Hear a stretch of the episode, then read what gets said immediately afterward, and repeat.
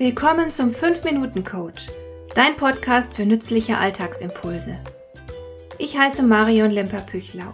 Als erfahrener Coach habe ich jede Menge psychologische Tipps für dich, mit denen du leichter durch den Alltag kommst, damit dein Leben ein bisschen einfacher wird.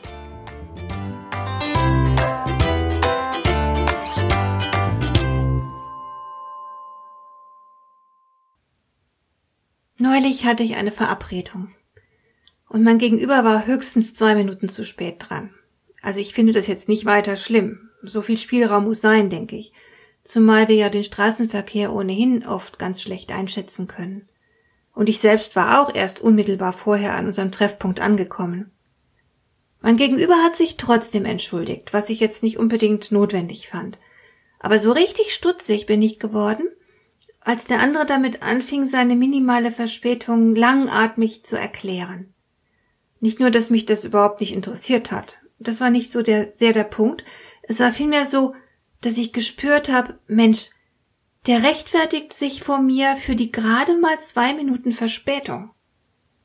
Das fand ich überflüssig und sogar unpassend, einfach übertrieben. Eine knappe Entschuldigung hätte mich nicht stutzig gemacht, aber so eine lange Rechtfertigung. Und in solch einer Situation kannst du dir folgender Dinge sicher sein. Erstens nämlich, dass jemand, der sich rechtfertigt, sich selbst bereits verurteilt hat. Und in diesem Fall ging mein Gegenüber offensichtlich sehr streng mit sich selbst um. Es war klar, dass diese Person wenig Toleranz für sich selbst hatte. Und zweitens, wer sich so rechtfertigt, der steht in diesem Moment nicht zu sich selbst. Weißt du, es wäre ja in Ordnung zu sagen, ich habe dies oder jenes nicht hinbekommen, tut mir leid. Ich meine, wenn du als erwachsener Mensch wirklich was verbockt hast, dann gibst du das doch zu, du stehst dazu, aber weder völlig zerknirscht noch trotzig. Du entschuldigst dich aufrichtig und machst es nach Möglichkeit wieder gut. Fertig, schwamm drüber. Wenn sich aber jemand rechtfertigt, dann steht er eben nicht zu seinen Handlungen. Er lehnt die Verantwortung dafür ab und erklärt im Grunde wortreich nur eine Sache, nämlich, dass er nichts dafür kann. Schuld sind immer die anderen oder irgendwelche Umstände. Er will sich einfach für sein Handeln nicht verantwortlich fühlen müssen. Und das finde ich ehrlich gesagt ein klein wenig erbärmlich.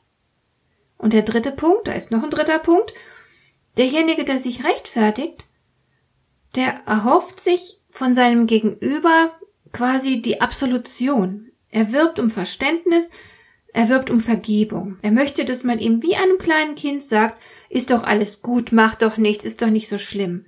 Und damit stellt man sich natürlich, wenn man sich so rechtfertigt, unter den anderen. Man macht sich selbst klein. Also nochmal, wer sich rechtfertigt, ist uneins mit sich selbst, er will die Verantwortung für sein Handeln nicht übernehmen und er macht im Grunde das Gegenüber zum Richter und plädiert mit Hilfe seiner Rechtfertigungen auf Freispruch. Ist das erwachsen?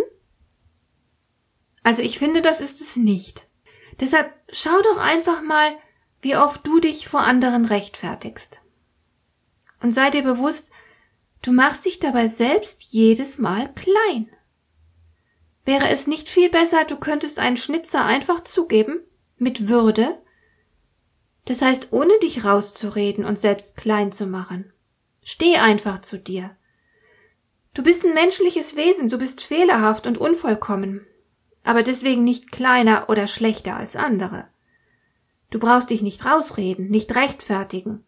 Ja, vielleicht hast du mal Mist gebaut. Gib's zu, vor dir selbst und vor anderen. Und dann entschuldigst du dich, du bringst es in Ordnung und du lernst hoffentlich was draus.